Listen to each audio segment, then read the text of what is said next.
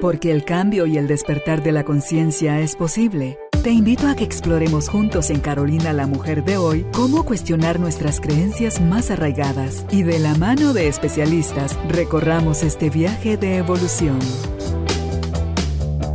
Bienvenidos. Hola tribu de almas conscientes, me da muchísimo gusto estar con ustedes compartiendo nuevamente este espacio donde si abrimos la mente y abrimos el corazón podemos tener acceso a información, a invitados, a experiencias de otros, que es la invitación en Carolina la Mujer de hoy, que ya nos requiramos vivir en pellejo propio, como comúnmente se dice, eh, las situaciones dolorosas, sino que aprendamos de las experiencias de los demás, del conocimiento y la sabiduría de los demás. Hoy queremos conversar con nuestra invitada Mariana eh, de Herbruger. Vamos a hablar con ella sobre el tema regresiones a vidas pasadas.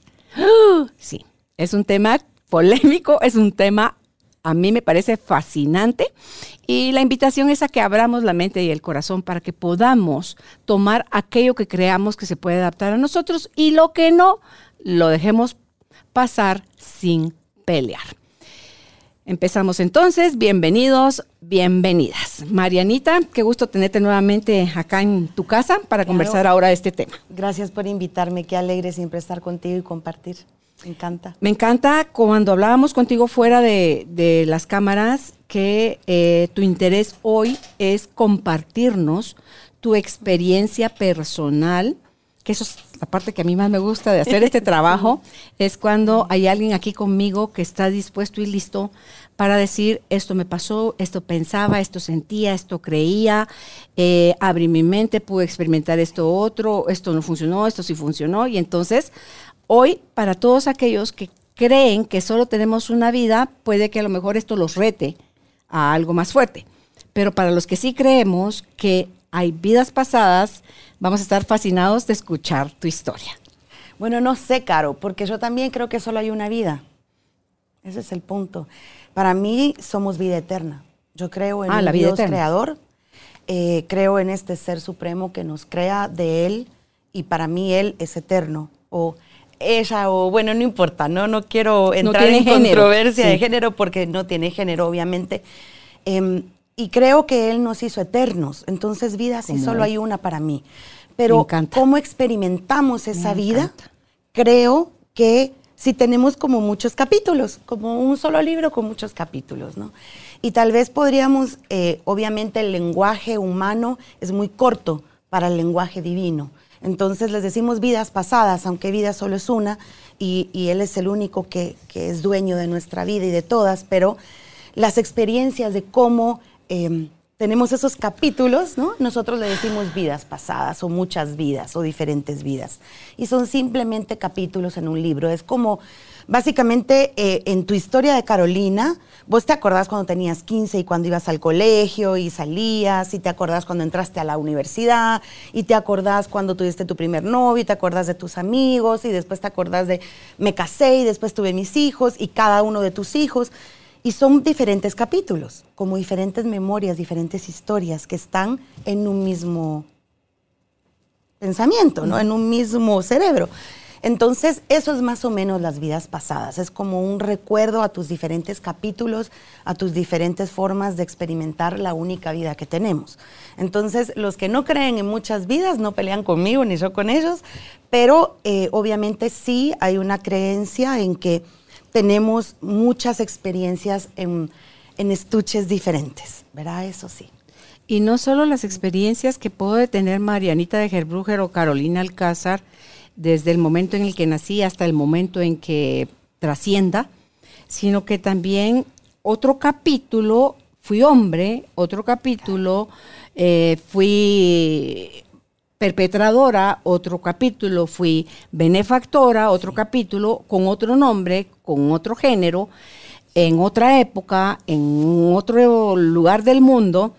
Y eh, en esa parte, yo creo, pero me robaste un suspiro con esa definición que diste de solo hay una vida, es la vida eterna.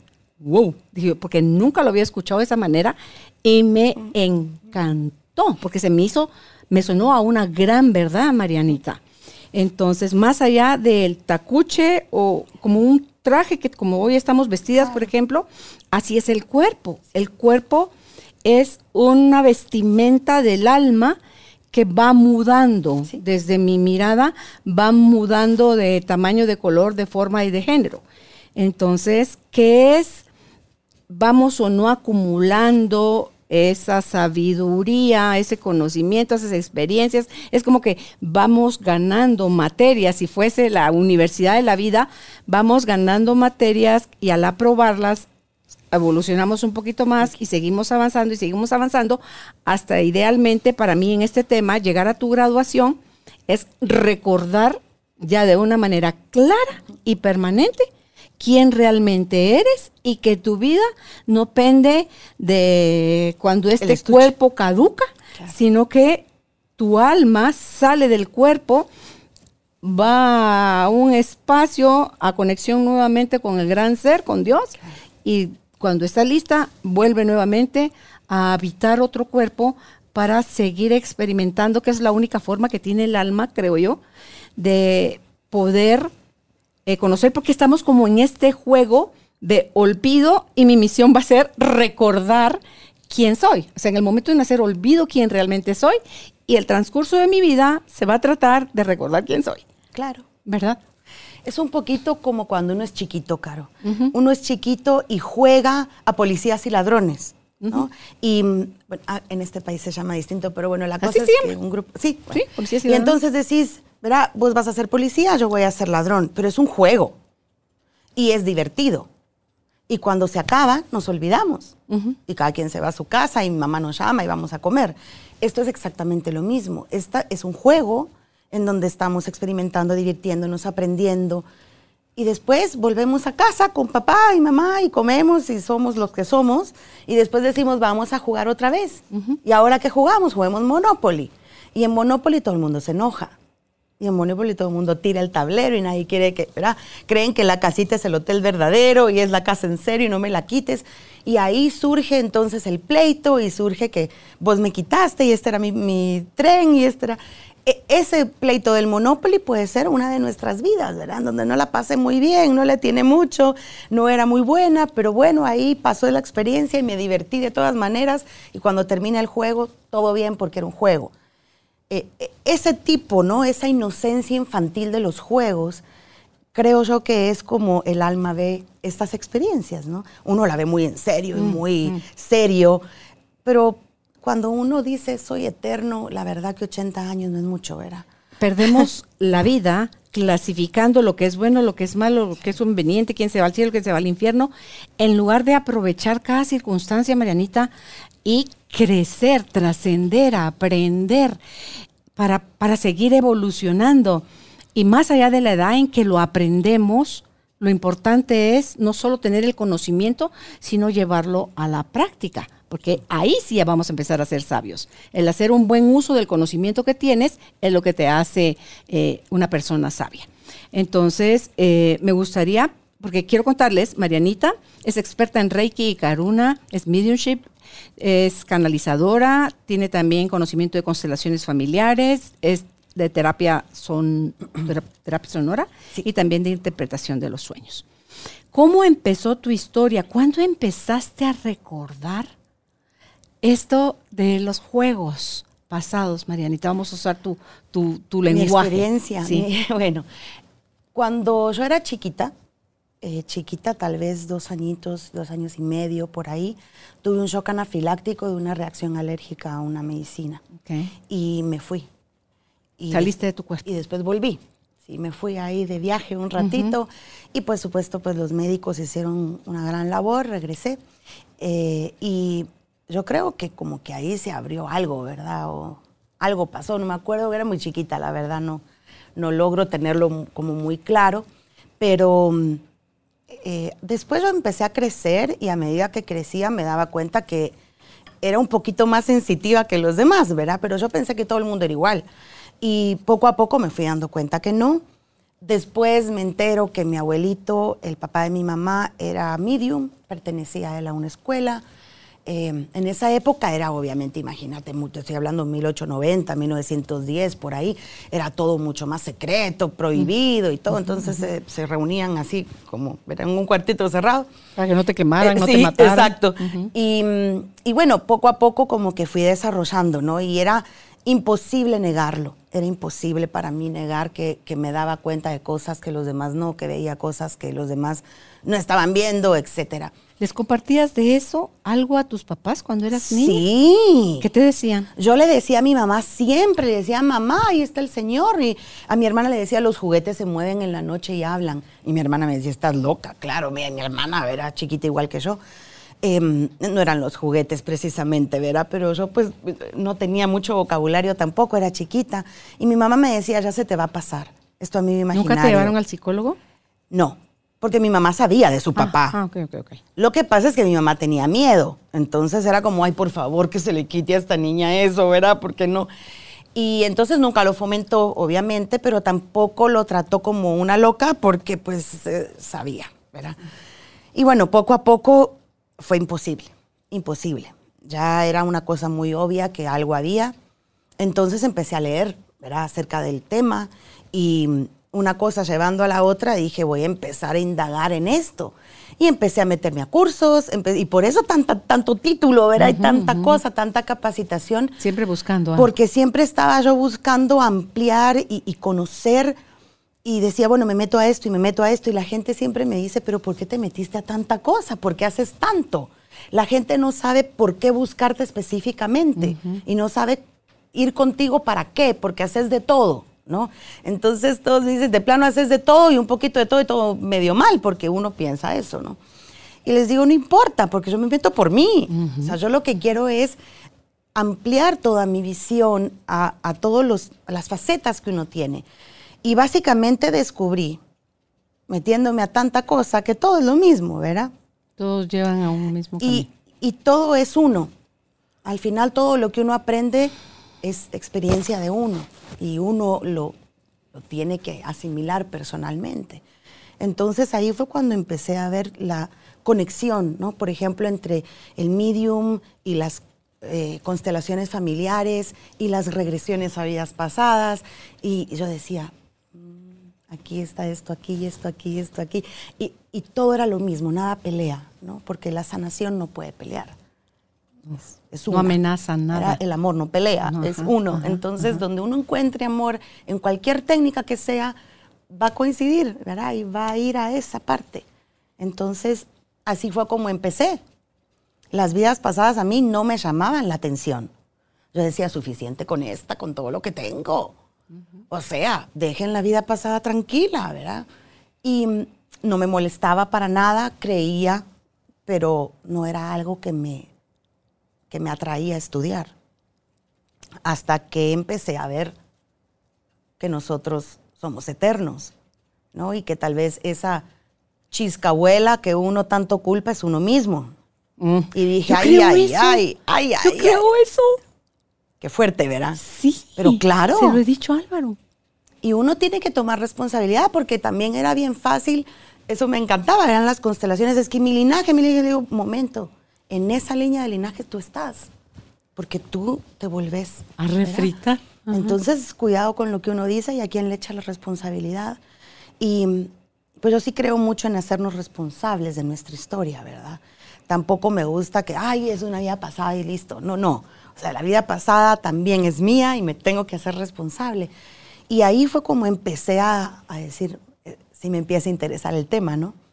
Y mm, empecé a buscar a ver dónde enseñan esto.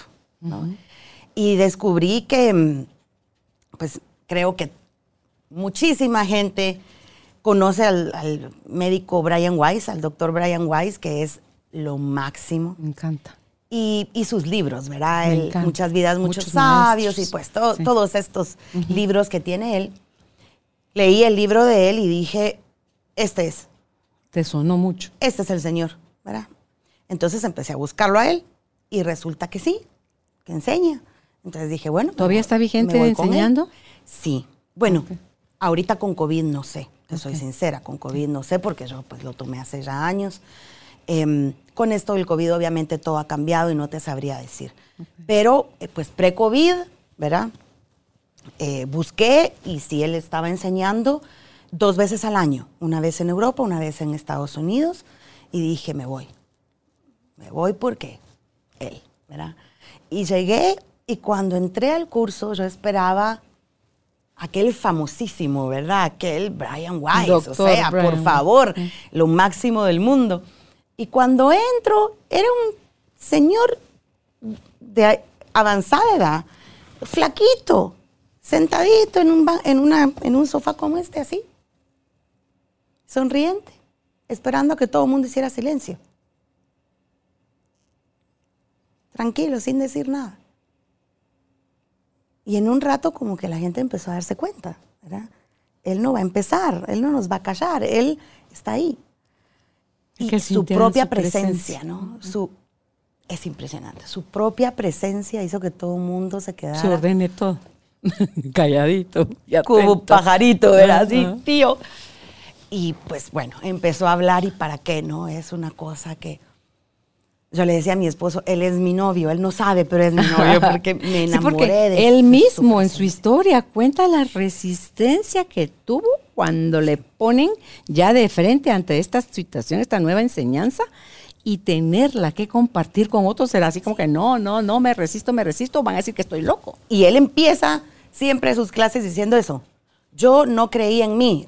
O sea, si yo me hubiera escuchado hoy, no me hubiera creído. Así que no se preocupen si no me creen. Vívanlo.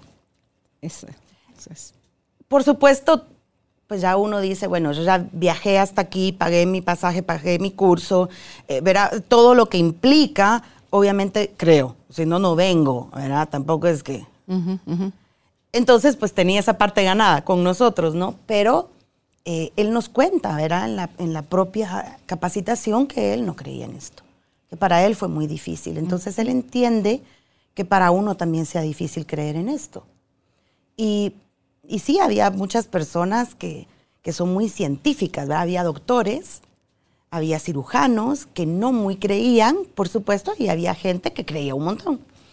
Y lo lindo es que él no quería convencer a nadie, él solo quería enseñar lo que él sabe, lo que él aprendió, su historia, y tal vez por haberlo aprendido de esa manera, pues yo también lo vivo de esa manera, ¿no?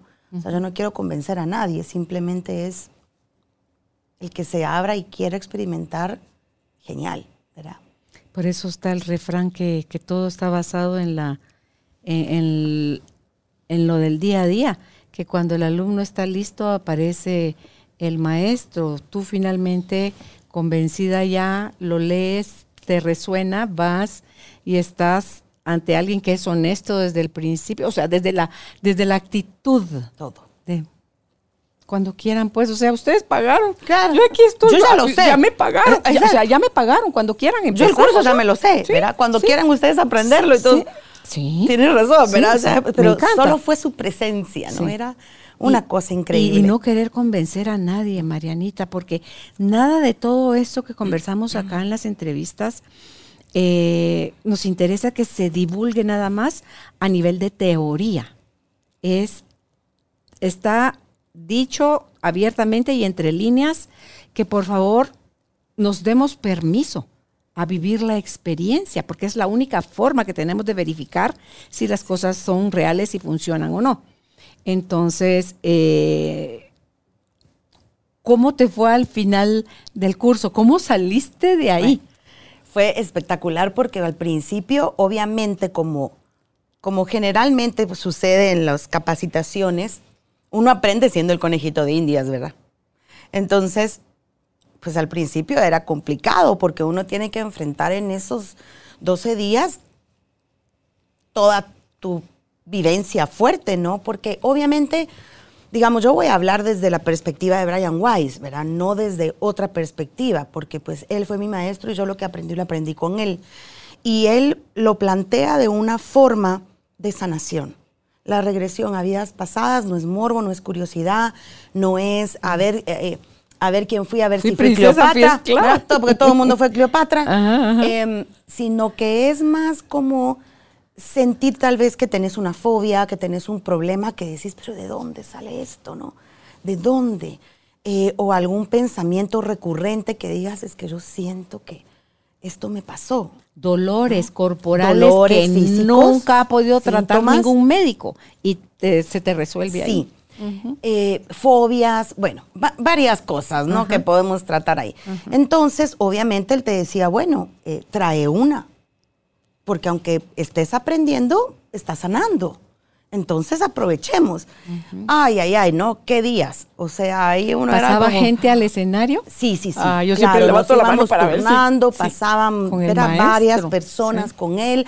Él da el curso, bueno, en esa época daba el curso con su esposa, Caroline, que es otra preciosura de gente, ¿no?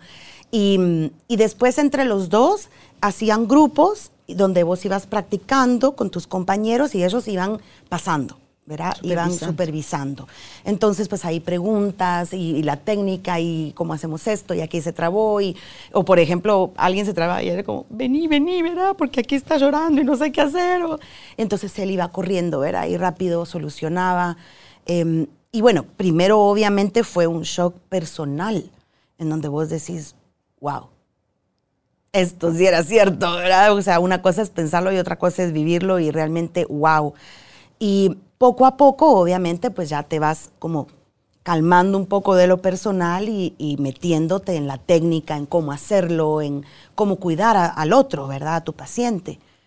Em, y bueno, ahí fue cuando empezamos a, a, practicar más y más y más, eh, tanto dando como recibiendo, ¿verdad? Porque pues era, era ir aprendiendo de los dos lados. y en esto que nosotros, en este mundo de dualidad en el que estamos desarrollándonos, en este sueño, en este juego, creemos que lo que te pasa a ti no tiene nada que ver conmigo. Ay, qué casualidad que la persona que me tocó, con la que trabajé, viene y me sale con... Es tu historia. Sí. Sos tú mismo. Entonces, eso de que también lo decimos acá, es la importancia de comprometerme yo con mi sanación favorece la tuya. Y que tú te comprometas a, sanar la tuya favorece la mía. Porque no estamos sanando a Marianita ni a Carolina. Estamos elevando nada más el nivel de conciencia del colectivo, porque todos somos una sola pieza con el Padre, o sea, con Dios. Y entonces desde ahí eso es lo que nos ayuda a despertar más rápido, a elevar la conciencia, Marianita. Totalmente de acuerdo. Dice el curso de milagros, ¿no? Dar y recibir es lo mismo en el mismo momento. Y yo sí creo en eso. O sea, uno da lo que uno aprendió y la capacitación, el sostén, la técnica y el paciente le da a uno esa experiencia. Lo que tú dijiste al inicio, aprender de experiencia ajena. Ya no necesitamos sufrir en carne propia. Y de verdad la, la facilidad de poder aprender de otro y decir, wow, gracias por mostrarme esto. No es necesario que yo lo pase. ¿Hay algo que quieras compartir con nosotros de algún beneficio que tú tuviste personal de eh, conocer otra vida, otra experiencia, un pendiente que se quedó que podría haber estado limitando o bloqueando eh, esta de vida ahora llamada Marianita? Yo creo que obviamente uno aprende todo lo que aprende para sanarse uno, ¿verdad? Y yo creo que entonces estoy bien retorcida porque todo lo que he aprendido. De plano estaba muy, muy ahí como muy nublada. Había mucha búsqueda, mucho mucha curiosidad, mucho deseo de saber. Resulta que yo tenía esta fobia. Todavía la tengo. La verdad es que no es que está 100% sanada, pero yo tengo mucho miedo a los pájaros. ¿Cualquier pájaro? Para los pájaros son malignos. ¿No? Y la gente, ay, un colibrí, ay, un no sé qué. Yo, no, cuidado. o sea, pánico, pánico a todo lo que puede aparecer volando por ahí. Desde siempre. Desde siempre. Ok. Pero fuerte, ¿eh? Fuerte. ¿Habrás muerto atacada por pájaros? En, una vida pasada, en una regresión de este, de, justamente en el entrenamiento fue, yo estaba haciendo una regresión y eh, pues la historia, eh, para hacerla corta, es que yo estaba en Irlanda, era bebé, era un bebé chiquito y mi mamá, eh, esto era la época 1700, 1600, no sé, la verdad, no me acuerdo, pero mi mamá salió a, secar ropa que había lavado y me puso a mí en una mantita en la grama y a la par, ¿verdad? Para tenerme ahí. Y yo estaba chupando miel real, eh, de, esta como miel natural. Panela, o sea, los trocitos esos de, de, panal. Esa, eso. y, y vinieron unos pájaros y me picaron. O sea, me picotearon, no me picaron, ¿verdad? Para, para llevarse la, la mielcita. Y obviamente, pues mi mamá me envolvió, me entró, ¿verdad? Y se infectaron los piquetes.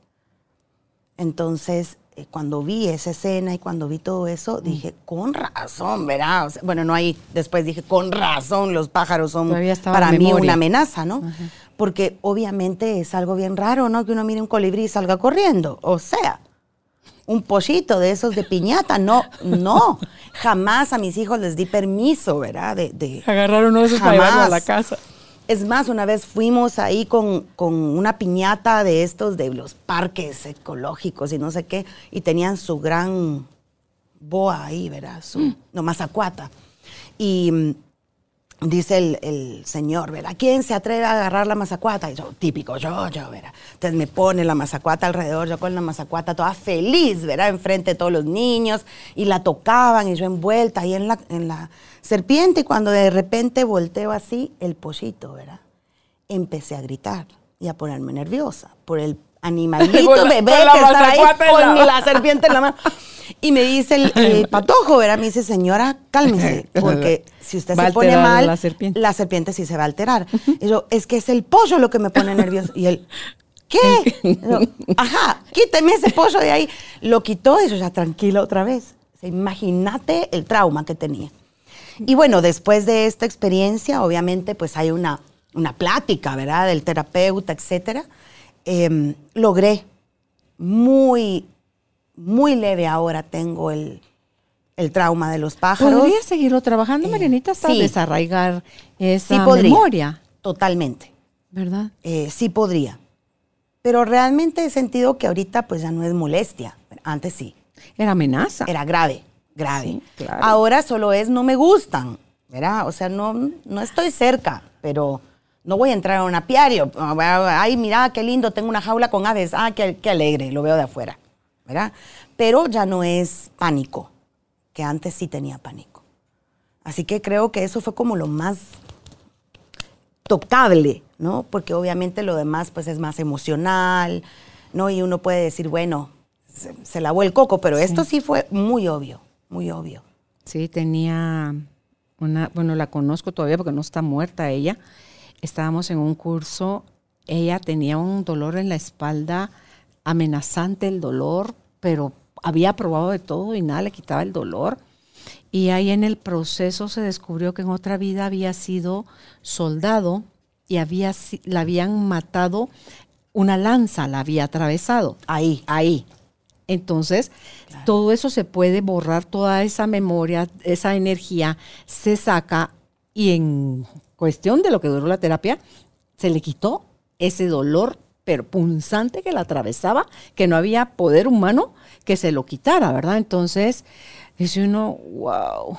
Y así con cuánta cosa no estaremos acarreando, Marianita, con este afán que tiene, que tenemos como humanidad de, de todo todo detenerlo, todo el apego, todo eh, que, solo queremos una parte de las cosas, lo que llamamos bueno y la, lo que llamamos malo, lo rechazamos, ignorando que tanto el apego como la aversión nos van a hacer sufrir en un momento determinado. Entonces, ¿hasta cuándo queremos de verdad tomar las riendas de nuestra vida y empezar a atender todas aquellas señales que nos va dando el cuerpo, porque el cuerpo es el que habla.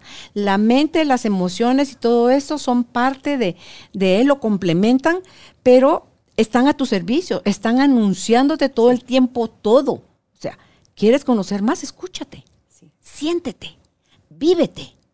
Y si no puedes solito, busca un especialista que te ayude a hacer el, el proceso y empezarán a deshacerse los nudos, porque todos tenemos como nudos o enredos en la vida que hemos ido nosotros mismos haciendo y empieza a aflojarse y a fluir todo de una forma más armoniosa y más amorosa, Marianita.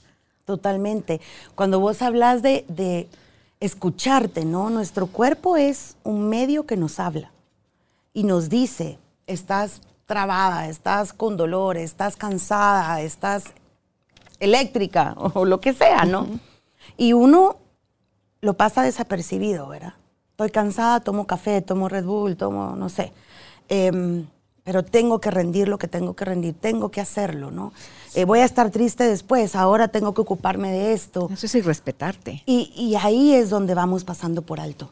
Sí. Entonces ahí se va quedando como ese cosito y dice, bueno, pero ahí se queda, ¿verdad? ¿Tu mamá está viva? Mm, sí, mis papás están vivos los dos. Ok. ¿Cómo fue? ¿Qué les contaste? Mamá, ya sé, papá, al eh, fin. Un lío. Bueno, mis papás viven en Argentina, sí, porque somos todos argentinos y yo vivo acá en Guatemala. Entonces, em, pues obviamente la, relación no es tan directa como una persona que vive acá y la vas a ver todos los días, ¿verdad? Em, pero es bien divertido porque mi mamá tuvo un infarto hace tal vez, em, no sé, unos como seis, ocho años más o menos.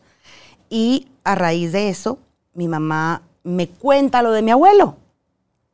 Yo no sabía lo de mi abuelo. Ah, ok, seguía siendo secreto. Yo pensé que había nacido de un repollo y que venía de otra galaxia y que la cigüeña me tiró porque bostezó, ¿no? O sea, dije, ¿por qué caí en esta familia?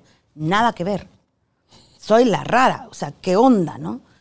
Cuando pero con alguien ha de empezar la rareza en una familia, Marianita. Claro, pero yo me sentía que era yo. Pero resulta que no, ¿verdad? No, o sea, ya tenías el linaje. Para nada. De la rareza. Entonces, cuando, yo creo que esto no, se lo pregunté, pero me imagino que mi mamá dijo, uy, hoy sí ya. ¿Verdad? La, la, vi cerca, ¿no? Ya casi me voy, casi me voy. Entonces mejor le cuento antes de morirme. Entonces me cuenta. Mi hija resulta, porque obviamente yo viajé, ¿verdad? Cuando me enteró que mi mamá tuvo esto, viajé. Y me cuenta, ¿no? Fíjate que mi papá era, y yo, ¿no me pudiste contar esto como 40 años antes para ahorrarme 40 años de, de angustia? Em, y me dijo, es que yo tenía miedo. Entonces, cuando hay miedo, es lógico que... Es que, no, imagínate, ante el secreto, o sea, toda esa secretividad, tiene que surgir la persona que tiene la suficiente curiosidad para meterse a este tipo de mundos raros, y lo encierro entre comillas, y querer encontrar algo que todo tu ser te dice que hay algo más, Marianita. Entonces, tal vez para ti el camino era a través de la búsqueda, porque al final no conoces la historia de, o sí, no sé, de cómo le llegó a tu abuelo la información. tal vez también él tuvo que hacer algo. Imagínate si él es de qué, de qué parte, de qué siglo. Estaba, la corriente era mucho más densa, pesada y fuerte que ahorita. Ahorita está como ya más... De esto se habla, encontrás información por todos lados, existen este tipo de, entrevistas, hay libros, hay, o sea, está toda la información cada vez más al acceso de la gente. ¿Qué haces con ella? Ya son otros cinco pesos. Claro. Pero eh, no sabes cómo le fue a tu abuelito. Exacto. Y a ti te tenía que llegar a través de todos. Sí, obviamente todo es perfecto, ¿no? Pero pero la verdad es que sí hubiera sido un poco más fácil. Pero eh, estuvo bien, o sea, ella tenía miedo y es comprensible, ¿no? Eh, entonces, cuando me contó, fue como, ah, con razón. Bueno, yo nunca lo oculté de mi familia, jamás, ¿verdad? Em, ellos sabían que yo hacía esto, que yo estudiaba, que me iba, pero era como que, ay, qué alegre mi hija. Pero tampoco me contés mucho, ¿verdad? Y poco a poco como que fueron viendo que pues al final uno vive feliz, uno vive en paz, tiene menos pleitos, tiene menos cosas, ¿verdad? Entonces dijeron pues, como que tal vez funciona.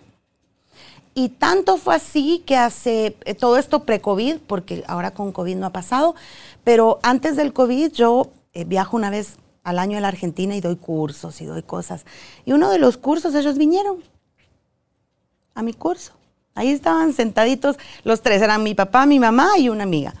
Eh, 87 años tienen el día de hoy, imagínate, tenían como 85, 84. Abrir la mente, y ahí está a esa edad, qué maravilla.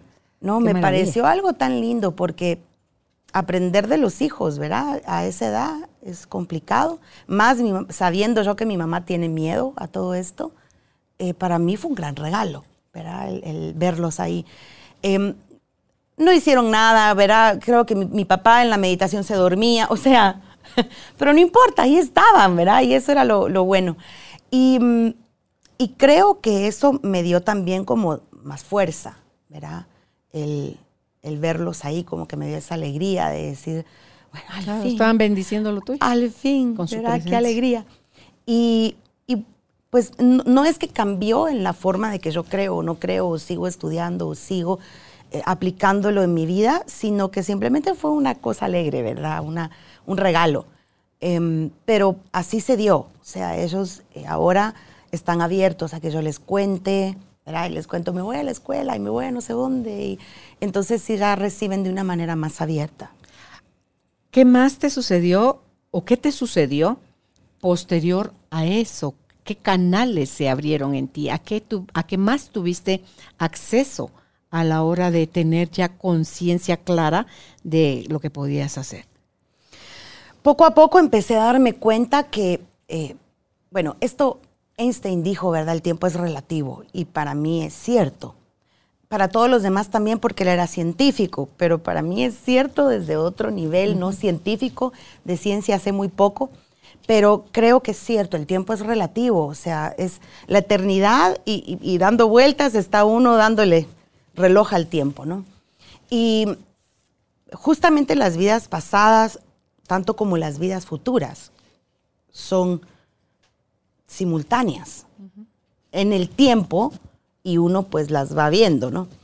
Entonces, como que logré entender eso. Esta vida pasada es pasada. Si el tiempo es relativo. Es que también las vidas paralelas, Marianita. Entonces uno dice, ay, ay, ay, ¿verdad? Y ahí empecé como a hacerme bolas otra vez. Porque dimensiones paralelas y todo está pasando al mismo tiempo y no sé qué. Entonces dije, ok, ya yo me estoy haciendo lío donde hay simpleza. Esta es mi mente que no quiere, ¿verdad? Porque claro, cuando uno empieza a poner trabas a lo que fluye... La mente es experta en eso. Es uno mismo, ¿verdad? Que uno no quiere. Como tú decías, los apegos, y uno no quiere soltar el problema, uno no quiere dejar de ser víctima, uno no quiere sanar. Y en ese momento dije, bueno, a ver, eh, ¿Voy a dar una charla TED de física cuántica? No. ¿Soy el siguiente inventor del reloj eh, atemporal? No. El premio Nobel de la... No. eso no es mi área. Mi área es sanar, vivir más feliz, vivir en paz. Entonces, ¿por qué estoy con esto?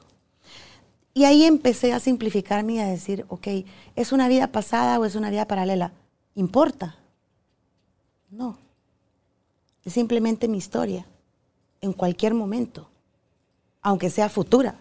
Es, mi historia, es mi esencia, es mi vivencia y me puede dar a mí herramientas para sanar hoy. Bienvenido.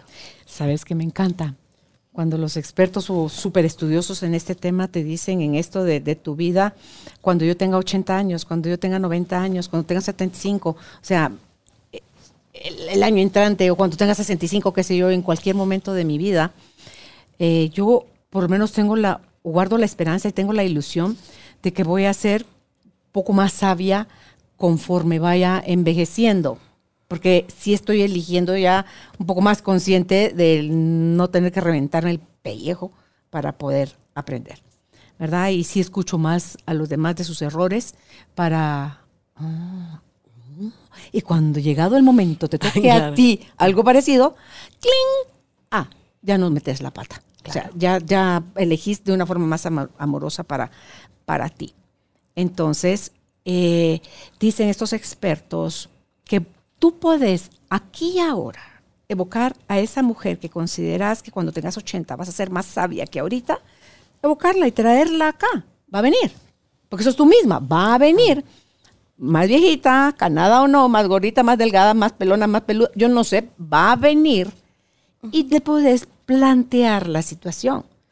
Estamos, estoy viviendo esto, ¿qué harías tú con el conocimiento que tienes ya? ¿Qué decisión tomarías? Échame una mano. O sea, Y ahí es a donde llevan a tu ser superior. O sea, tú evolucionado hasta evolucionar a tal punto de recordar quién realmente somos.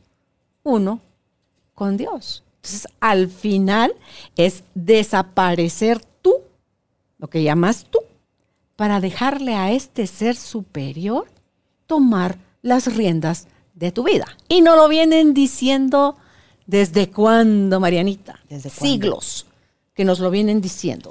Los que han, nos han antecedido, que se han iluminado, que recuerdan, que saben quién son en realidad y nos dejan el mensaje. Eh, va el tal a borrar el trigo y vamos nosotros otra vez. Aquellos que saben, no, no, es mi vida, no les pasó lo que me pasó a mí, a ellos porque el hombre, porque nació allá, porque tal religión, porque, o sea, encontramos mil vueltas y mil excusas. A mí esa idea me encanta. Yo llamo a mi Carolina, no sé por qué tengo una conexión con la, bueno, tuve un ejercicio. Tú conoces a Silvia Alvarado y con ella hice una regresión, no hice una regresión, hice una terapia donde en la meditación me llevó a conectarme a un espacio hermoso. Iba yo caminando en una vereda de arena, eh, habían como plantitas verdes alrededor, y cuando llego empiezo a una cima, y cuando llego a la cima eh, hay una casita de madera blanca con tejitas verdes que me encanta, y veo que sale una persona, es una mujer vestida de blanco. Me sigo acercando a ella porque todo el cuerpo de ella me invita a acercarme a ella y cuando me doy cuenta, soy yo, de 80 años. Entonces me entrega una gema negra porque me dice, extiende tu mano que tiene algo para darte. Y entonces pongo mis manos y me da, que nunca se me termina de quedar, Juan Pablo, la piedra que usted me regaló, eh, obsidiana. Me entrega una piedra de obsidiana, gracias. Y entonces em, la recibo y me dice ahora, acércate porque te quiere decir algo al oído. Y me dice, todo está bien. Entonces, no es va a estar bien, es está. todo está bien. O sea, lo, plantea como, como siempre en presente, ¿verdad? Todo está bien. Entonces, cierra mis manos, me llevan con su mano a que yo ponga en mi pecho el, con la mano cerrada la obsidiana y entonces ahí a la meditación me guían a agradecer, dar la media vuelta y regresar por el camino donde yo llegué.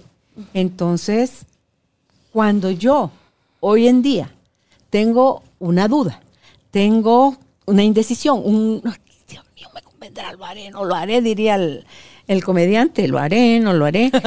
Entonces, eh, la evoco, la evoco, dime, ¿Qué es lo mejor? Desde la experiencia que tú ya tienes, desde todo lo que ya viviste, ¿cuál es la mejor decisión a tomar ahorita? Y te guía.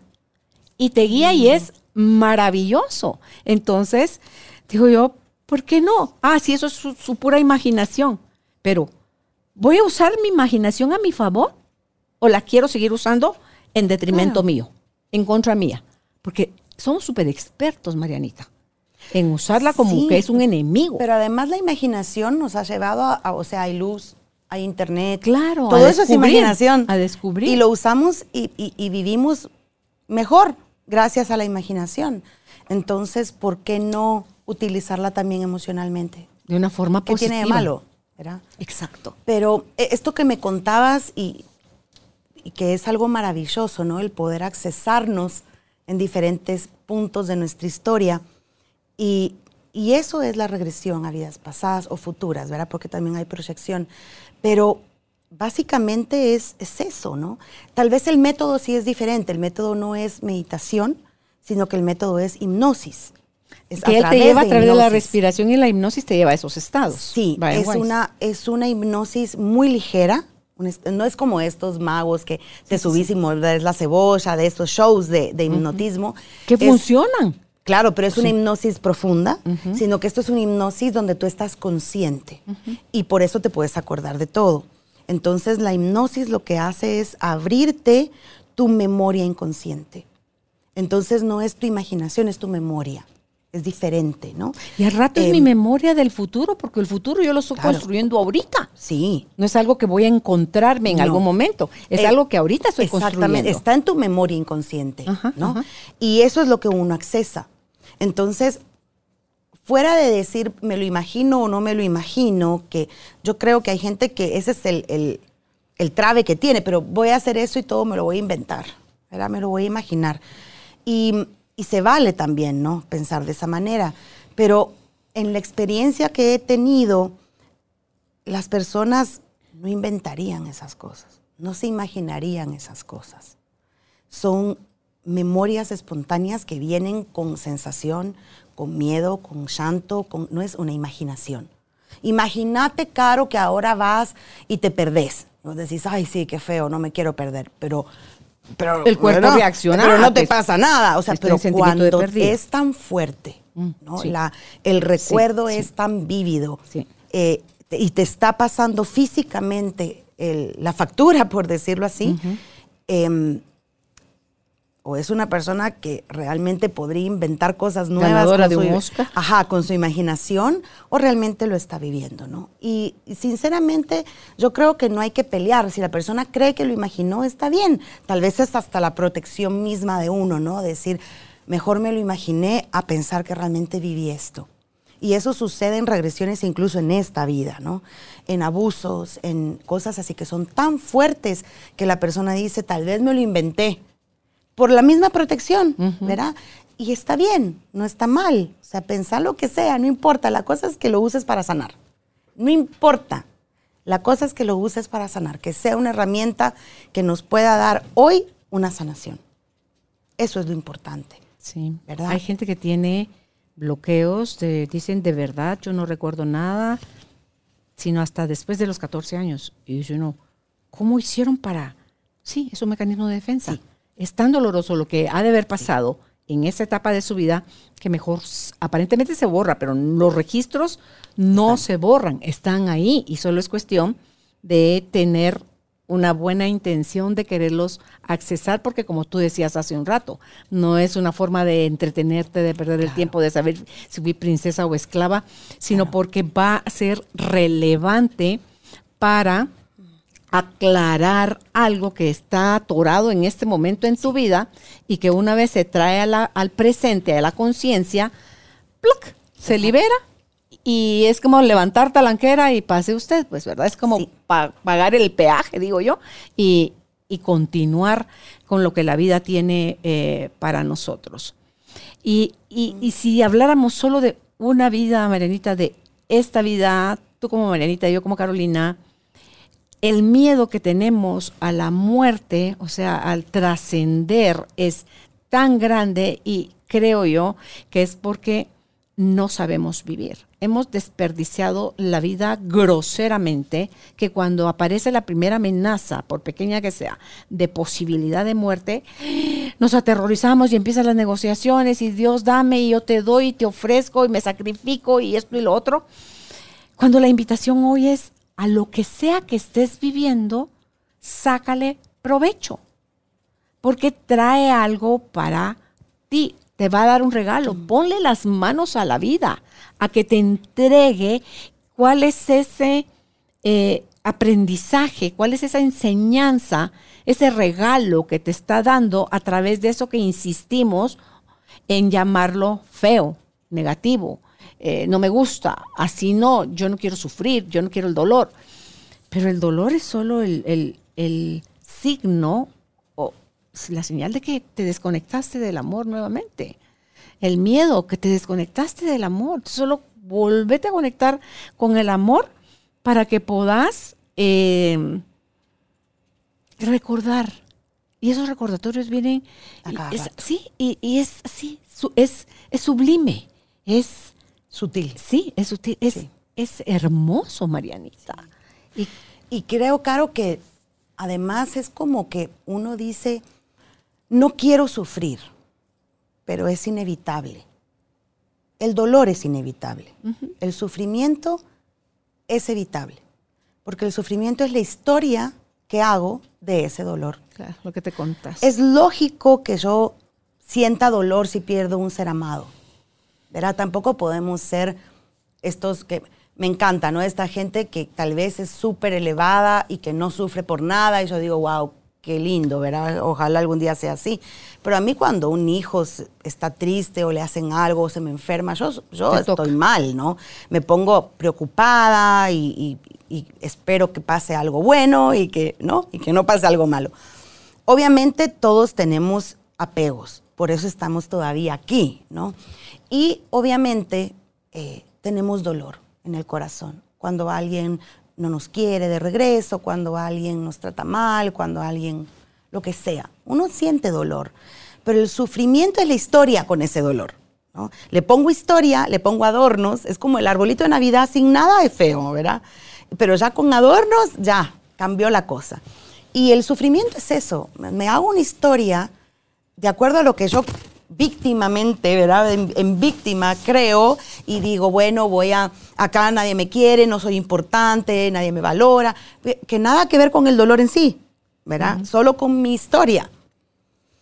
Ese sufrimiento es lo que uno puede evitar, porque el dolor de los piquetes de los pájaros, de la infección, no se quita, pero la historia que yo me traje al día de hoy, sí, se quitó, que es la historia del sufrimiento no el dolor en sí. El juicio de los infelices pájaros, ¿no? Exacto, ¿verdad? O sea, es como que el, el pensamiento de que también eh, a través de la muerte logro la paz y el perdón que aquí no logro. Entonces acá tengo que canjearlo por un castigo, por un sacrificio, para poder ser bueno, ¿verdad? Entre, entre comillas. Eh, pero el bueno y el malo es relativo. Es lo mismo, uno parte del otro. El amor no es relativo. Si yo te digo, a ver, Caro, ¿cómo amas a tus hijos? Con todo mi corazón. O sea, cómo lo demuestro es distinto, pero cómo los amo, no hay un cómo, solo hay los amo, ¿verdad? Em, o a un amigo, o a una hermana, o a, quien sea, no importa. Yo uso los hijos porque, pues para mí los hijos son pues una, una fuente de amor constante, pero, pero los que no tienen hijos igual. Aman, no, no, hace falta ser mamá o papá para poder amar. Y el amor es realmente lo que nos saca de esa historia. Decir, sí, me duele, no estoy bien ahora, estoy con dolor y esto que estoy pasando es triste, pero todo es perfecto, pero me va a servir para experimentar, aprender, ser más compasivo, ser más empático, no, para algo. Obviamente mientras uno lo está pasando, pues no sabe, pero cuando termina uno puede decir, realmente soy más fuerte, soy más amable, soy más humilde, lo que sea, ¿no? Que me dejó de regalo.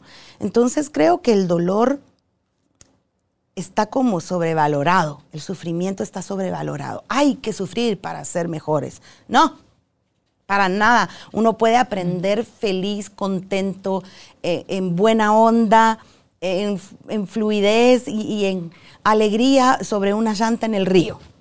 O uno puede nadar contra la corriente, pues cada quien verá, elige. La verdad, ahí sí que a lo que el cliente, al cliente lo que pide, dicen. Sí, el otro día escuchaba una charla y decía eh, el conferencista que eh, el que nos podamos conectar con el amor la mayor cantidad de veces al día, más bien nos va a hacer, o sea, el cerebro va a empezar a segregar otras sustancias, otras hormonas, nos vamos a sentir con una mente más dispuesta, más clara, nuestra salud mejora, nuestro sistema inmunológico se dispara para arriba, en nuestras relaciones, en fin, en general, toda nuestra vida y nuestra salud se ve beneficiada. Entonces, los escuchaba yo a las dos personas que estaban conversando y decía, entonces los ejemplos que dieron de la conexión con el amor, decía yo, pero hay, hay formas más fáciles. no, en serio, Marianita. ¿Sabes cuándo? Cuando sos tocado en ternura, en tu corazón y en tu mente por un evento, por un asunto, por una persona, por ejemplo, cuando vemos a un bebé, ah. Decime si no te derretís. Total. Y que si se está riendo y que si las gracias. Como que el corazón se nos vuelve de mantequilla, nuestra sonrisa se dibuja, los ojos se iluminan y todo eso es reacción de solo estar bien. Y ni siquiera tiene que ser tu pariente. Exacto. Solo viste un bebé lindo, solo que te lo querés comer, a, abrazos y a besos. Y ahí se dispara nuestro verdadero ser, que es solo como ya diste permiso, él sale a, a tomar posesión de ti y entonces sucede todo ese bienestar dentro de ti. Cuando ves un amanecer que te conmueve, un atardecer, cuando ves un, por ejemplo, todos estos jardines japoneses que tú dices, Dios santo, qué belleza. Entonces, la propuesta aquí hoy es, entremos en más contacto con la belleza natural porque son grandes maestros. Recién el regreso de este viaje con mis nietas a, California, Arizona y a Nevada, donde tuvimos la oportunidad, tanto en el Gran Cañón en Arizona, de ver cómo pinta padre e, esa tierra, esos atardeceres ahí diciendo, Dios mío, esto es de película, es hermoso. Cuando vemos en los árboles gigantes, árboles que miden de 90 a 100 metros de altura, que viven entre 2 y 3 mil años, que crecen entre 3 y 5 centímetros por año. Es una majestuosidad, es, no se necesita no sé cantidad de personas tomadas de la mano con los brazos extendidos para poder darle la vuelta a la circunferencia del, del tronco del árbol y los ves para arriba y los incendios forestales que son dramáticos en California y hay árboles de estos secuoya que tienen no una, varias quemadas. Marianita, y ahí están de pie. y ahí están en la punta con sus ramas verdes, con todo, soportando a la naturaleza y, y, no se dan por vencidos. Y tú ves donde habían sembrados cuatro árboles independientes, al final un metro o un poco más de su tronco está uniendo a los cuatro árboles entre sí. Se unen, se abrazan y digo yo, wow, qué mayor lección que esa que ver como un árbol que no hace nada, que está quieto, que qué aburrida su vida, podría pensar alguien. Eh, sí, hacen todo, procuran una mejor oxígeno para nosotros. Y los ves porque dicen que lo que tienen de altura lo tienen de raíces. Y que por dentro la comunicación que tienen los árboles en las raíces y la información y los taninos que segrega su tronco para protegerse de los incendios y al estar unidos entre ellos hacen equipo.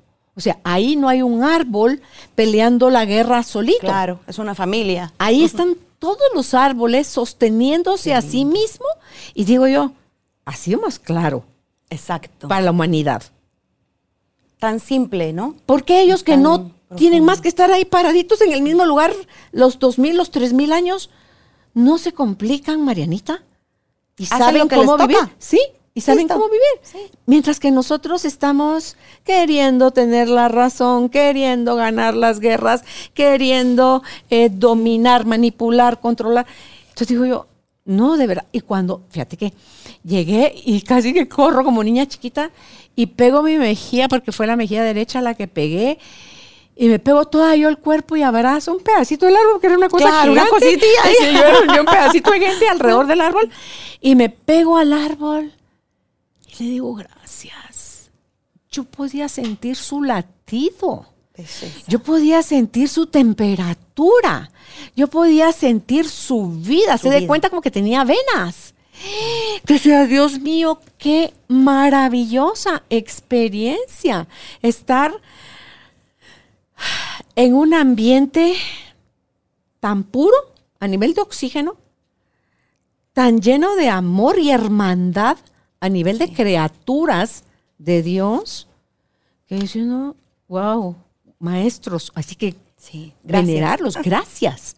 Gracias porque de ustedes me llevo el recordatorio de cómo he de seguir viviendo mi vida. Si no quiero eh, seguir sufriendo, si quiero eh, poder estar bien a pesar de los incendios que vengan, o sea, las entiéndase como las situaciones que la vida nos va a ir planteando como ejercicios de fortalecimiento, de evolución, de reconexión. Ah, ya te volviste a salir, vuélvete, vuélvete adentro. No te distraigas y vuelve a recordar quién eres. Pero lo lindo, Caro, es tal vez el tener la conciencia de que ese atardecer, ese árbol o ese mar o lo que sea que uno dice, no me, y me viene a la mente esta película de siete años en el Tíbet, ¿verdad?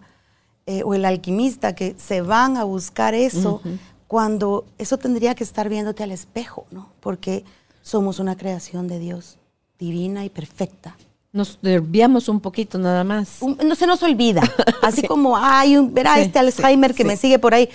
Se nos olvida, pero a veces estas reconexiones con lo natural, ¿verdad? O, con, o con la belleza de, la creación, hace que uno sienta eso. Y esa sensación tendría que ser al verme al espejo, porque soy un ser perfecto creado del amor. Fíjate que ahí yo creo que dos formas fáciles o cortas de regresar ahí es la gratitud y el dar amor. El dar. No, ah, no, es que nosotros lo damos a quien creemos que lo merece. Hay de aquel que te haga algo porque lo sacas inmediatamente de tu corazón. Sí. Es que también, Caro, a veces hay confusión entre amor y ser bueno. El amor no es ser bueno. ¿verdad? el amor, ser bueno y no dar amor. El amor es amar, no ser bueno. Simplemente amar. Pero el amor tiene límites. El amor acomoda todo en su lugar. Claro, ordena. ¿verdad? No, no conquista con carita linda, no me hago la buena. Eh, y, hay mucha confusión en eso, porque uno piensa o está criado a una forma que dar amor es no pelear, no contrariedad, no, no poner límites, no decir no, porque si no se vuelve malo. Mm. Y el amor no tiene nada que ver con ser bueno o malo consigo, no. El amor es una esencia. Y si yo me amo, pongo límites y te digo no a ciertas cosas. Igual estoy amando. Claro, y fíjate que esto que aparentemente nos desviamos del tema, que yo no lo considero así, con esto de la regresión a las vidas pasadas, es que si ahorita, aquí y ahora, tú estás en más conexión con el amor, siendo tú, con tu luz y tu sombra, más entero, más integrado, más acceso tienes a tus registros chicos, O sea, a toda esa información acumulada de tu alma y de todas las almas. Y es por eso que podemos saber cosas, Marianita, que de, yo de dónde, ¿De dónde? Me, saqué esto. Es ¿De dónde? del acceso a esa información, pero solo es vuélvete a centrar, vuélvete a conectar con el amor, hazte cargo de tus miedos, hazte cargo de tus creencias y entonces vas como, chapeando el terreno y, a más claridad en el terreno, más facilidad de visión tenés. Adelante, al lado, atrás. O sea, claro, vas desarrollando un 360 más limpio. Y sobre todo más claro de la realidad. Porque justamente con este tema de las regresiones a vidas pasadas y, el invento y la imaginación, y, ¿verdad? Eh, puede darse no es que se dé siempre, por supuesto, pero podría darse el caso de que todo es vida pasada. ¿verdad? Ay, es que yo soy así porque mi vida pasada. Ay, es que. Y lo usamos de excusa en vez de herramienta de sanación. Y justamente para hacer regresiones, mi consejo, obviamente es solo un consejo, ¿verdad? cada quien hace lo que quiere con su decisión, pero mi consejo es, yo tengo que estar consciente, tengo que ser responsable, tengo que darme cuenta que no es culpa de nadie, que yo estoy experimentando esto porque yo lo, necesito, ¿verdad? Eh, o lo quiero, o lo necesito, o lo pedí, o lo elegí, o como cada quien quiera. Y decir, esta experiencia no se me está dando fácil, porque ese recuerdo no lo estoy viendo, no lo tengo consciente. Y a veces el hacer consciente de ese recuerdo me puede dar la herramienta que necesitaba para salir de ese atoscadero, ¿no? De ese nudo. Y eso es el objetivo de una vida pasada, de una, de una regresión, obviamente, no de la vida, sino de la regresión. Es eso tan importante que viví en esa vida, que todavía me marca hoy y no me está dejando avanzar, ¿Cómo puedo soltarlo, suavizarlo? para poder avanzar en esta vida, obviamente, ¿verdad? Porque no se trata de hacer un libro de colección de todas mis vidas. O sea, ¿a quién le importa cuántas vidas tuviste y quién fuiste y qué hiciste? A nadie. Pero a todo mundo le importa si en esa vida fuiste tal persona y te pasó esto y hoy tuviste la herramienta para estar más en paz, más tranquila, más contenta. Entonces dicen, ahí sí tal vez sí me importa, ¿verdad? Porque ¿quién no quiere estar mejor? Yo sé que uno puede estar bien. Yo estoy en una etapa de mi vida en donde estoy contenta y bien, pero puedo estar mejor, claro. ¿Cuál es el límite de estar bien? Yo te decía el cielo, pero no. No, no, porque después hay. No, es que después está el vacío, nada más. que la multiversos ahora. Claro. Multiverso. Y uno, wow. En mi época Plutón era el último planeta, ¿verdad? Y ahora es como, wow. No hay límite, ¿verdad? Es simplemente seguir estando cada vez mejor. Claro. Y más allá si, si eres un alma nueva o un alma vieja, es qué vas a hacer con esta alma ahorita, aquí y ahora. ¿Estás atorado? Busca ayuda. Busca ayuda no para tener el control, no para tener la razón, sino para deshacer nudos, para aclarar tu presente y poder tener una mejor construcción del futuro que a lo mejor estás anhelando, porque encima le metemos al futuro como, como queremos que sea, ¿verdad? Sí. Entonces, eh, yo creo que para eso es que, que sirve eh, el amor es el camino más corto y directo a todo en esta vida y en cualquier otra. Recordar que esa es nuestra esencia. Es bonito, pero ponerlo en práctica, ahí es donde viene la prueba. Dejar de condicionarlo a que solo al que te ama vas a amar, sino que empezar a elegir, Marianita, a amar porque eres amor. Punto. Sabes que es fácil cuando, para mí, para mí es fácil, eh, cuando me acuerdo quién fui en esas otras vidas. Digo, no amo a los negros. Y uno dice, pero fui negro. No amo a los hombres, pero fui hombre. No amo a, los enojados y fui enojado, ¿verdad? Eh, es un poquito el darse también la apertura de decir, yo fui así. Y gracias al amor cambié, evolucioné. Entonces también nos vuelve un poco más humildes el darnos cuenta tanto caminar que hemos tenido, porque te, te ponen el prospecto de decir, yo también maté, yo también robé, yo también fui robado, fui matado, fui vencido, vencí. Y ahí es donde uno dice, ¿será que tengo la, el poder de juzgar a todo el mundo tan por encima, tan por encima después de yo haberlo hecho. Mm. Y no solo si lo has hecho o no en otras vidas, en esta todos tenemos la capacidad de robar, de matar, de mentir, de estafar, de Claro, pero hay veces que uno dice, no, Ay, no, no, yo de plano no lo haría, ¿verdad? Hay que llevarnos a las circunstancias. Por ejemplo, un hombre te diría, jamás abortaría. Claro, es que pobre no, no vas a saber, ¿verdad? Porque sos hombre Nunca vas a tener esa cuestión en tu mente, pero de repente en una vida pasada fuiste mujer y lo hiciste. Y, y parece que eso, mira, tú me aclaras si sí o si no, porque tú, lo estudiaste. Si yo en esta tengo una rechazo o resistencia, ahorita ante el ejemplo que pusiste, en esta vida ataco, me rehuso, condeno a los que, hablando del aborto, los que abortaron, pero en otra vida o yo maté niños, o yo aborté, o hice ese tipo de, acciones. Y o que, fuiste abortado. O fuiste abortado. Y que esa resistencia, esa reticencia que tienes tú ahorita, tiene que ver claro, puede ser. con aquello que estás como que nivelando, ¿verdad? Aquí maté, aquí soy juez, o aquí soy sacerdote, o aquí soy eh, médico, provida. que salva vidas, provida. O sea, o sea, ¿verdad? Entonces, es ese que vamos en la vida balanceando. Es así. No siempre, ¿verdad? Porque obviamente uno no puede generalizar. La historia de cada uno es, de cada uno. Pero es bastante común el compensar. ¿no? uno cuando ve que hizo cierto daño, uno mismo quiere compensarlo. Y porque se da cuenta, ¿verdad?, de lo que hizo, del dolor que causó. Entonces, pues nos dan la oportunidad. Ahora bien, eh, en este ejemplo específico, vamos a tomarlo ya que surgió, una persona que está a favor de la vida no precisamente tiene que estar en contra de algo. ¿Se entiende?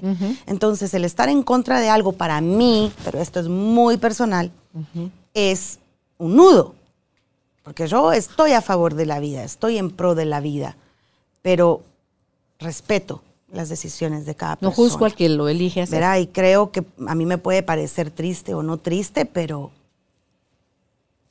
hay que respetar. No sabes qué llevó a esa persona a tomar esa decisión. Exacto. Y, con tan poquita información, juzgamos tan severamente, condenamos, fusilamos y ahí Dios, y todavía nos damos el tupé de decir, ya padre, ya condenado lo tiene, ya lo excluyó cuando Dios no excluye a nadie. Eso lo está viendo cómo estamos jugando a experimentar cada uno de los sucesos que nos están apareciendo en el camino, pero todos están al servicio y a favor. Por eso me encanta esa parte de la Biblia que dice que al que Dios tiene en su corazón, todas las cosas le son para bien. Exacto.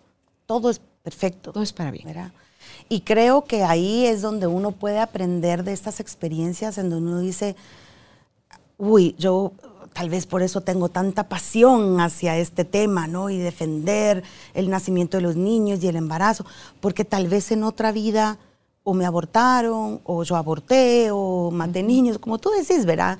Y, y no es a través del juicio, sino del entendimiento. Es decir, claro, ahora por eso tengo esto eh, tan apasionadamente. Y entonces ahí uno puede replantear y decir, bueno, si lo tengo tan apasionadamente, pero lo hice, tal vez acusar menos a los que hacen y, colaborar más, ¿verdad? Dar apoyo, dar línea de emergencia, lo que sea, no sé, ¿verdad? No importa qué. Em, creo que nos saca del juicio y nos pone en la colaboración. Entonces, para mí eso es sumar, ¿no? Porque para mí no es sumar, estemos a favor de la vida condenando a los que no están. Eh, para mí eso es simplemente separación. Eh, es a ver cómo puedo explicarte lo lindo que es la vida para que trates tal vez de encontrarle el buen panorama, ¿verdad? Y decirte, te entiendo, tal vez alguna vez lo hice. El mejor ejemplo ahí de la actualidad es la Madre Teresa, cuando la invitaban a hacer marchas contra la guerra. Y ella decía, no, yo marcho por la paz. a hacer marchas por la paz, encantada iré. Porque la gente puede confundir que es lo mismo. Exacto. Y no es la misma energía estar en contra de que estar a favor de, lo que estás deseando, ¿verdad? En este caso, la, la paz, no en contra de la guerra. Exacto. Entonces, todas esas cosas son las que suman, Marianita, y nos ponen en un aquí, en un ahora, creo yo, más liviano, más en aceptación de lo que sea que tenga que aprender por esta, como que fuera chivir y cuarto por mí, por todo. por mí, por todo. Por mí, por todos mis días. Eh, me, aplico, me aplico, ¿verdad? Para, para poder eh, hacer el caminar que tenga todavía pendiente por hacer más disfrutable, con más gozo, con más gratitud, con más alegría, con más colaboración, con más deseos de, aprender. O sea, la invitación es a que asumamos una actitud de, curiosos, de inocencia, de tomarlo las cosas más livianitas. Fíjate que una experiencia de una persona que hizo una regresión no sentía mucha alegría por la vida. Estaba como, ajá, como, ay, qué hueva, ¿verdad? Sí, va, vivamos, pero, ah. Y mm, hicimos la experiencia de la regresión. Y en la experiencia de la regresión, esta persona me dice que era una persona en un mercado, que vivía en un pueblito y que su alegría era que el jueves era día de mercado. Entonces bajaba al mercado y compraba las verduras y platicaba con la gente y que era la alegría de la semana. Claro, imagínate en esas épocas, pues no había internet ni nada de esto que nos distrae, sino que las distracciones eran mucho menos. Y esta persona pues bajaba al pueblo y tenía su mercado y su sociedad y, su contacto y era el día alegre, ¿no? Compraba y bueno. Entonces, eh, esta persona se extendió mucho en ese pensamiento, en ese recuerdo y lo indagó y la sensación era de, alegría, de gozo, de, de estar ahí. Bienestar. Cuando regresó, me dice, estoy más triste porque me quiero volver. Entonces, pues el análisis posterior, ¿verdad? Le digo, ok, pero ¿qué era lo que te daba alegría? Dice, que era jueves y estar en el mercado. Digo, date cuenta, era un día de la semana en donde estabas en un mercado. La verdad, ¿qué tenía de especial? Nada. ¿Por qué no lo puedes gozar ahora? Que sea martes y estés en el súper, porque es lo mismo o no. O sea, convengamos. vaya los jueves acá al mercado que tenemos Claro, o sea, pasémoslo a esta época y ¿por qué aquí no puedes encontrar el gozo? Porque tenés que regresar a ese recuerdo para encontrar el gozo. El apego. Y se quedó, ¿verdad? Me dice, sí. digo, claro, es que ahora todo tiene que ser complicado, ¿verdad? El gozo tiene que ser cosas que tengo, mm. cosas que me pasan como yo quiero, mm. control, manipulación apegos a materia. Sí. Y si no tengo eso, no puedo disfrutar. Pero en una vida donde no tenía nada, disfrutaba más. Entonces ahí es donde uno puede empezar a ver estos destellos de las respuestas que nos dan estas memorias. No necesito para vivir feliz. Es que le hemos dado por siglos mucho poder al hacer y al tener. El tener. Y hemos dejado descuidado el ser. Y eso es al final lo que necesitamos. Seando, Siendo quien seamos, y si va a haber una vida próxima, ahorita estás construyendo las bases de eso que en algún momento vas a volver a, a experimentar. Claro, y es el ser no significa lograr cosas. No, es conseguir cosas y eh, graduarme y entonces soy doctor, soy arquitecto, soy mamá, soy, no, soy, punto y final, no punto y seguido, soy. Y a partir de ahí tengo experiencias, ¿no? Pero la misma alegría es del ser. Sí, aprendí yo que el ser no quiere nada, no hace nada, no tiene nada, solo es. Y eso cuesta a veces comprenderlo y no digamos ponerlo en práctica. Vivirlo, claro. Porque el ser implica que te aceptes con virtudes y defectos, con, integres la dualidad, porque va a haber el eh, positivo y el negativo, ¿verdad? Lo bonito, lo malo, la salud, la enfermedad, la riqueza, la pobreza, el mucho, el poco, o sea, todo eso nos es parte de lo que estamos hechos. Entonces solo es, sí, honesto. Y cuando te descubras haciendo algo que no está visto socialmente o culturalmente como algo positivo, como algo bueno, solo abrázalo, solo observa. Y en la observación vas a tal vez preguntarte, ¿de dónde me viene esto? ¿Por qué estoy necesitando? ¿Para qué estoy necesitando vivir esta experiencia? ¿Qué aprendizaje hay para mí en esto de aquí? Entonces son esas cositas de todos los días. No es, ay, lo voy a hacer los días lunes del mes de febrero y de ahí me vuelvo hasta el febrero entrante. No, entonces es de todos los días, es nada más vivir con atención, o sea, en total presencia, porque la vida te está hablando todo el tiempo y no se va a callar, porque está hablando para ti para que la experimentes. Claro. Esta y, cualquier. Y, la vida pasada, la vida futura, es la vida presente. Porque la vida es una. Entonces no importa en qué momento lo experimenté, puedo ir al recuerdo, sacar la herramienta y utilizarlo hoy que lo necesito. Es como en la gaveta de la cocina. No uso la espátula todos los días. Pero cuando la necesito, la abro y la, agarro y la uso. Cuando hago sopa, saco el cucharón. Y cuando no hago sopa, no saco el cucharón. Entonces, esos recuerdos ahí están. Esas experiencias ahí están en la gaveta de la cocina. Y cuando voy a cocinar me pongo el, el delantal. Y cuando no, no, ¿verdad? No lo tengo que usar todo el tiempo. O sea, tampoco se, se trata de todos los días me hago una regresión. O sea, te vas a volver loco. En eso te iba a preguntar, ¿cuánto, ¿cuánto dura una regresión y cada cuánto es conveniente hacerla? No es recomendable hacerla todos los días, como te comento, ¿verdad? O sea, ¿por qué? Porque uno también como que se traba un poquito, ¿verdad? Y se pone como medio necio, se vuelve medio de codependiente o algo. Em, ¿Cómo se recomienda? Bueno, yo en lo personal, pero esto es personal mío, trabajo las regresiones en paquetes, no las hago individuales. Y te explico el por qué. Eh, es un tema que todavía está muy desconocido. Y como hablábamos al principio, veamos a ver si fuimos princesas, vos y hagamos, ¿verdad? Y es muy de juego. Y siento que si vamos a revolver y de repente se destapa algo, y a mí no me gusta. Yo soy tal vez un poquito nerda y, y como muy cuadrada y muy seria en ese sentido. Y mm, si bien respeto, ¿verdad? Que hay personas que tal vez les parece maravilloso, yo lo trabajo un poquito más eh, tradicional, ¿no? Un poquito más serio. Y mm, me gusta avanzar de a poco. Generalmente la persona cuando se hace su primer regresión le cuesta.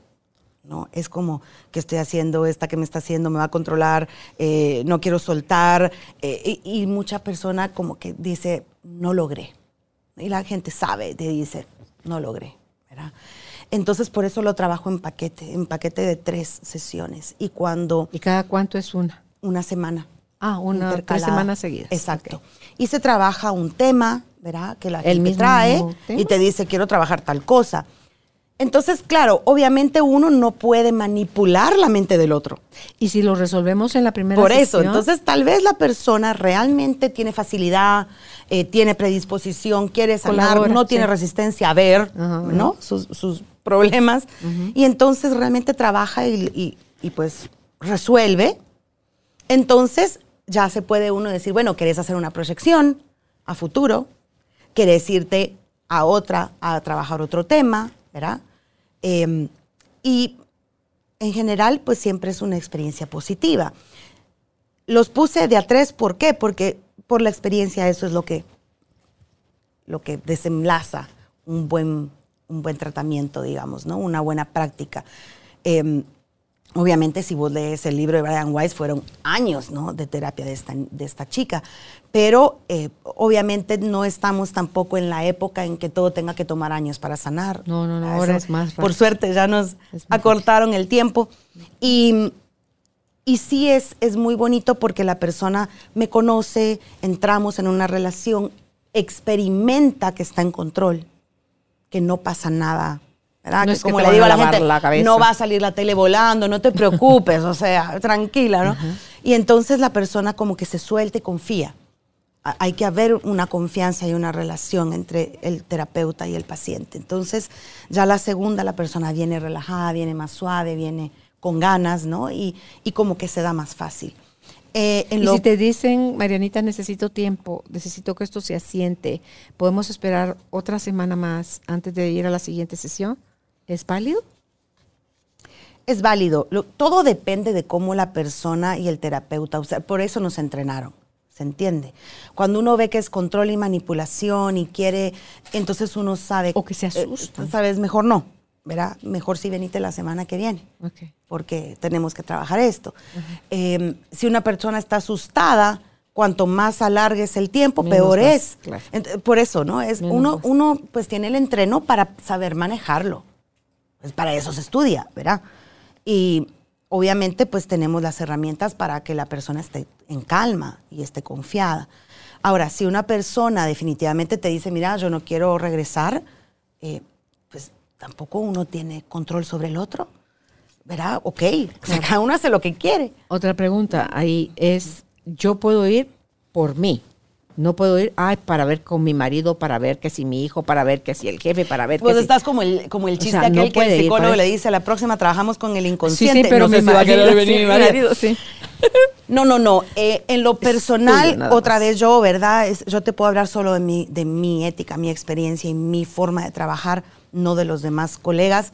En mi forma de trabajar, siempre trabajo en primera persona. salvo que sea un niño chiquito, ¿verdad? En donde la mamá me dice, mira, te lo traigo porque mi hijo está viviendo esto. Y entonces le hablo al niño y le digo, mira, ¿quieres probar tal cosa o tal otra? Y el niño tiene que decir sí, siempre, obviamente. Pero claro, en el caso de un niño no es el niño el que se acerca a mí, obviamente, ¿no? Claro. Es, el, padre o la madre o el responsable. Em, también, cuando ya son mayores de edad, tienen que tomar la decisión propia y, y sí tiene que ser por uno mismo, ¿no? Cuando alguien me dice, mira, estoy acá por mi esposo, le digo, perfecto, pero primero vas a trabajarte tú. Mm. Y cuando tú te trabajes, vemos, ya cuando sos de 18 años en adelante, tú mismo tenés que ser hasta tu cita. Ya no es tu mamá, ni tu abuelita, ni nadie que te va a hacer la cita. Exacto. Sos tú mismo. Exacto. Obviamente, pues hay personas que me dicen, mira, tal persona tuvo esto, entonces le di tu número, ¿verdad? Por supuesto, eso funciona de esa forma en la vida, claro, no hay problema. Pero cuando la persona es, adulta, tiene que tomar la decisión, ¿verdad? Y si no, no va a funcionar, ¿no? Es que vengo acá por mi esposo, y pero tu esposo no está acá. Entonces, ¿cómo hacemos, verdad? Yo puedo trabajar con la persona que está. Eh, para la persona. Trabajemos en tu, tu, necesidad de cambiar a tu esposo, o sea, de, componerlo, como que estuviera Muchas veces se puede, ¿verdad? Yo les explico, o sea, yo no trabajo para terceros, pero si vos le, le hablas, tal vez quiere participar, ¿verdad? Trabajamos todos juntos, qué alegre. ¿Tú atendes de lunes a viernes o también das citas en sábado? Atiendo de lunes a viernes y en un horario complicado. Yo la verdad es que sé que no soy fácil, porque pues además doy clases em, y, como les comentaba, pues tengo una familia un poco numerosa. Em, entonces sí atiendo de lunes a viernes en horario de oficina, porque atiendo en una oficina. Y mm, eh, los fines de semana los dedico a mi familia, a estar con ellos. ¿verdad? Y trato también de sanearme ¿se entiende? O sea, el estar trabajando con contacto con fallecidos, con personas en terapia, con sanación, con energía, también me da a mí la necesidad de, reciclarme y sanarme, ¿no? Entonces, para mí el fin de semana es el espacio de tiempo en donde me retiro, me recluyo a mí, ¿verdad? Eh, de ahí en adelante trabajo de sábado, de sábado a lunes, de lunes a viernes, perdón, en horario de oficina, porque como te digo, atiendo en una oficina que abre en horarios de oficina y pues ni modo, ¿verdad?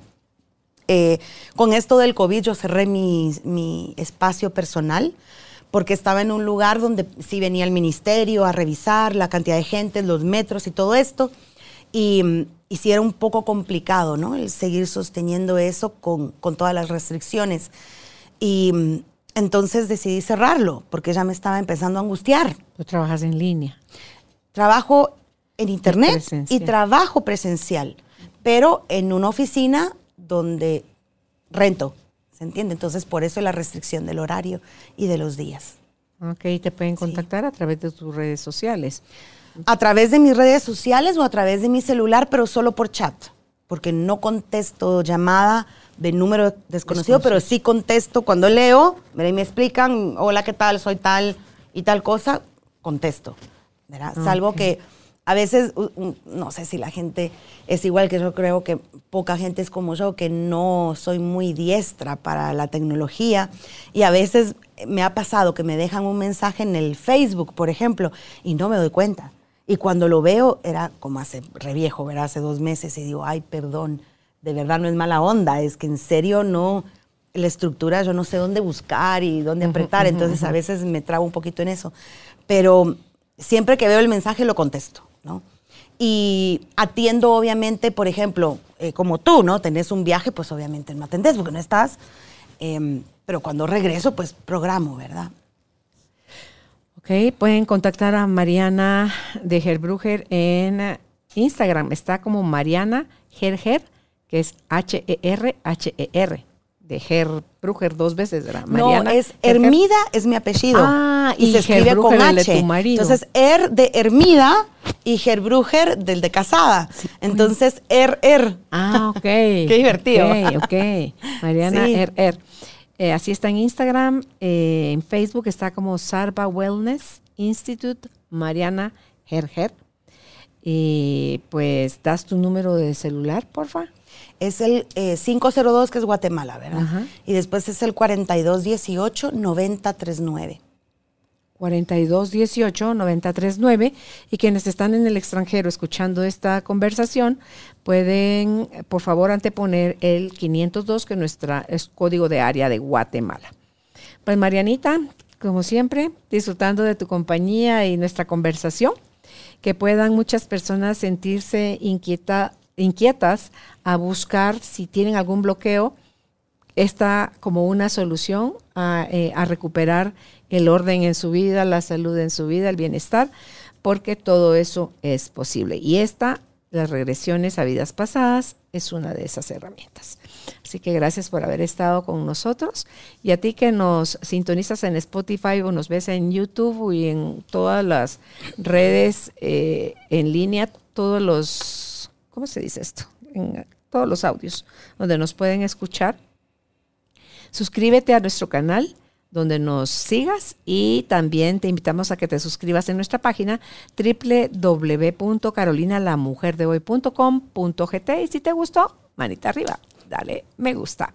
Hasta un próximo encuentro, que estés bien. Chao. Gracias por ser parte de esta tribu de almas conscientes.